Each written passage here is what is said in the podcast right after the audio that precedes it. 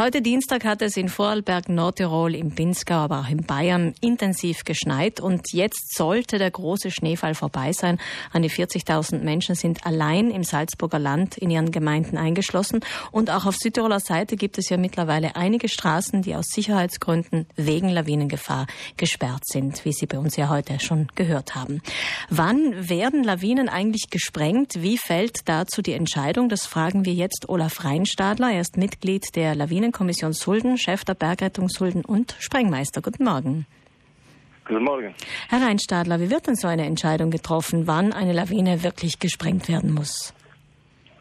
Ja, das hängt immer vom Schneefall ab, also von der Menge vom Schneefall und dann vor allem auch von der Windtätigkeit. Also wenn es nur kleine Mengen Schnee sein oder irgendwas, was uns eigentlich die Straße oder sagen wir, was unser Hauptthema ist, ist eben die Straße wenn es die nicht gefährden kann, nun wird nicht gesprengt und wird schauen, dass es alleine runterkommt. Und ansonsten muss halt gesprengt werden. Wie sieht es denn ganz aktuell jetzt in Bezug auf Langtaufers und Reuen aus? Sie sind in Kontakt wahrscheinlich mit den anderen Lawinenkommissionen dieser Gemeinden? Ja, ich bin schon in Kontakt, aber jetzt hat schon viel geschneit, aber dass es, ge, dass gesprengt werden muss, glaube ich nicht. Also er hat um ein davon haben wir noch nichts erwähnt. Außer es käme jetzt Wind dazu und nachher wird die Situation schneller mal prekär.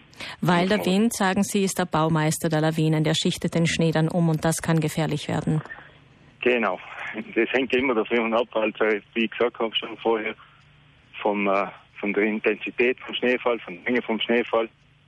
Und da ist eben auch so, dass äh, wenn der Wind kommt, dann wird auch punktuell wird einfach viel Schnee, durch die Verflachtung kommt ein Haufen Schnee drauf und dann wird die Belastung zu groß und dann kann was losgehen. Mhm. Und deswegen muss man das genau im Blick halten, wo jetzt eingeblasen wird oder nicht eingeblasen wird oder wenn zu viel Schnee kommt. Das muss man alles genau anschauen und das ist eben, und gerade um die Jahreszeit noch ein bisschen schwierig, weil ja bei uns überall in die Täler sind die Fahrschüler, sie müssen acht Uhr in der Schule sein und wie man weiß, ist um 8 Uhr noch alles dunkel und da kann man sich noch nicht so genau das Bild machen. Also da spielen mehrere Faktoren eine Rolle. Eine Rolle spielt sicher auch, dass wir es gar nicht mehr gewohnt sind, so abzuwarten und nichts zu tun. Das erscheint uns in unserer schnelllebigen Zeit wahrscheinlich als ein Ding der Unmöglichkeit. Aber beim Schnee, bei den Lawinen geht es oft gar nicht anders. Man muss abwarten, auch wie sich der Schnee setzt wahrscheinlich. Ja, da werden wir gezwungen, einfach wieder mal ein bisschen äh, auf langsam zu treten.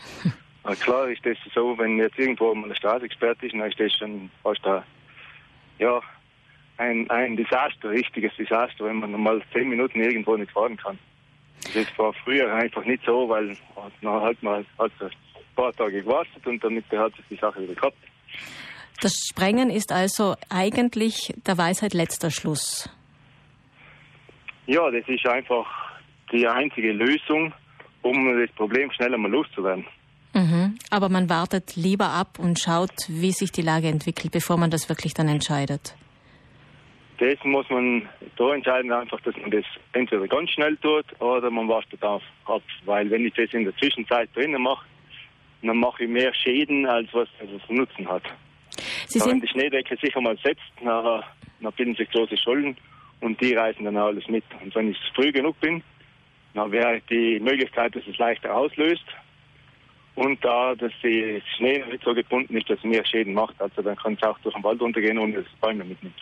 Herr Reinstadler, Sie sind ja auch Sprengmeister und Sie haben die äh, Lage sicher auch bei unseren Nachbarn in Österreich und in Bayern verfolgt. Glauben Sie, dass dort heute und morgen, wenn jetzt die Schneefälle nachgelassen haben, viel gesprengt werden wird? Da wird sicher viel gesprengt, ganz sicher, weil sie ja einfach aus Sicherheitsgründen schon müssen äh, die Hänge entlasten, wenn man das kann machen, wenn man Sicht dazu hat, dann muss man das so schnell wie möglich machen und dann kann auch es auch wieder mal einen Haufen schneien, dann hat man ein bisschen Platz um für den nächsten Schnee gewappnet zu sein.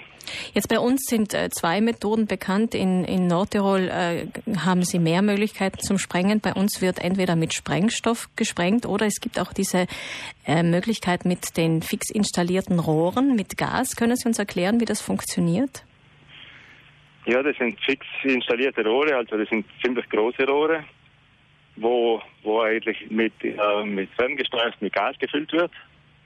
Und da wird einfach wie beim Sprengstoff auch eine große, ein großer Druck auf der Oberfläche erzeugt durch die Sprengung, durch die Explosion vom Gas und damit eben die Lawine ausgelöst.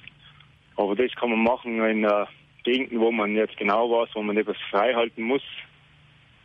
Und so äh, wo Pisten irgendwo in steile Hänge queren oder drunter durchgehen, dass ich weiß, ich muss da immer wieder mal springen, weil es ist ziemlich, ziemlich aufwendig und ziemlich teuer. Mhm, das gibt es bei uns in den Skigebieten, wie zum Beispiel in Oberecken und auch in Antholz in Klausberg, wenn es mich nicht, wenn ich mich nicht ja, irre. Genau.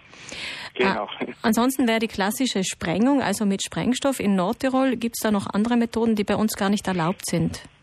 Da gibt es noch äh, Sprengbahnen, die gibt es auch im Senatentolaren Sprengbahn. Aber ja, Handsprengungen, wie es überall ist, wie es überall gehandhabt wird, weil es einfach ein bisschen flexibler ist. Und ja, hauptsächlich ist eben das Gas. Und bei uns, da, was bei uns dann noch gebräuchlich ist, einfach die Decibel. Das ist auch eine Gas, Dings, die unter den Hubschrauber gesprengt, äh, unter den Hubschrauber gehängt wird und da gesprengt wird, weil es einfach ein bisschen flexibler ist. Herr Reinstadler, rechnen Sie jetzt nicht nur in Ihrem Gebiet äh, im Finchgau, sondern vielleicht auch im Pustertal, Antholz, dass sich in den nächsten Tagen was ereignen wird in Sachen Lawinensprengungen? Das kann ich jetzt nicht sagen. Das sind die einzelnen Lawinenkommissionen, die das, die das beurteilen, weil das wird wirklich hangspezifisch ein bisschen gemacht. Aber ich glaube nicht. Also so, so viel war es jetzt nicht da. Mhm, also anders als bei unseren Nachbarn. Äh, es wurde aber bereits gesprengt heuer oder in dieser Saison, besser gesagt. Ja, wurde schon gesprengt. Aber wie gesagt, nur, nur im Adental draußen, also Klaustal, wo sie schon gesprengt haben, für, für die Pisten freizuhalten. Mhm.